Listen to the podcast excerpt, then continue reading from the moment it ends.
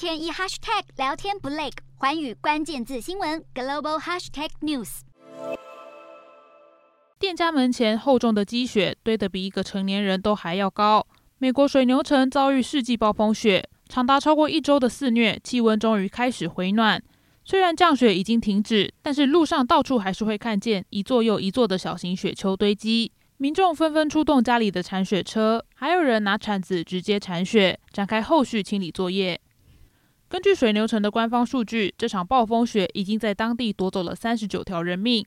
雪灾最严重的时刻，还一度造成上百万用户停电，并且让美国耶诞节的收假航班陷入一片混乱。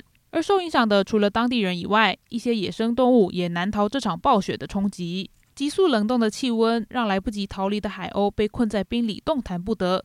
居民好不容易拿出锤子和凿子，才让海鸥顺利挣脱。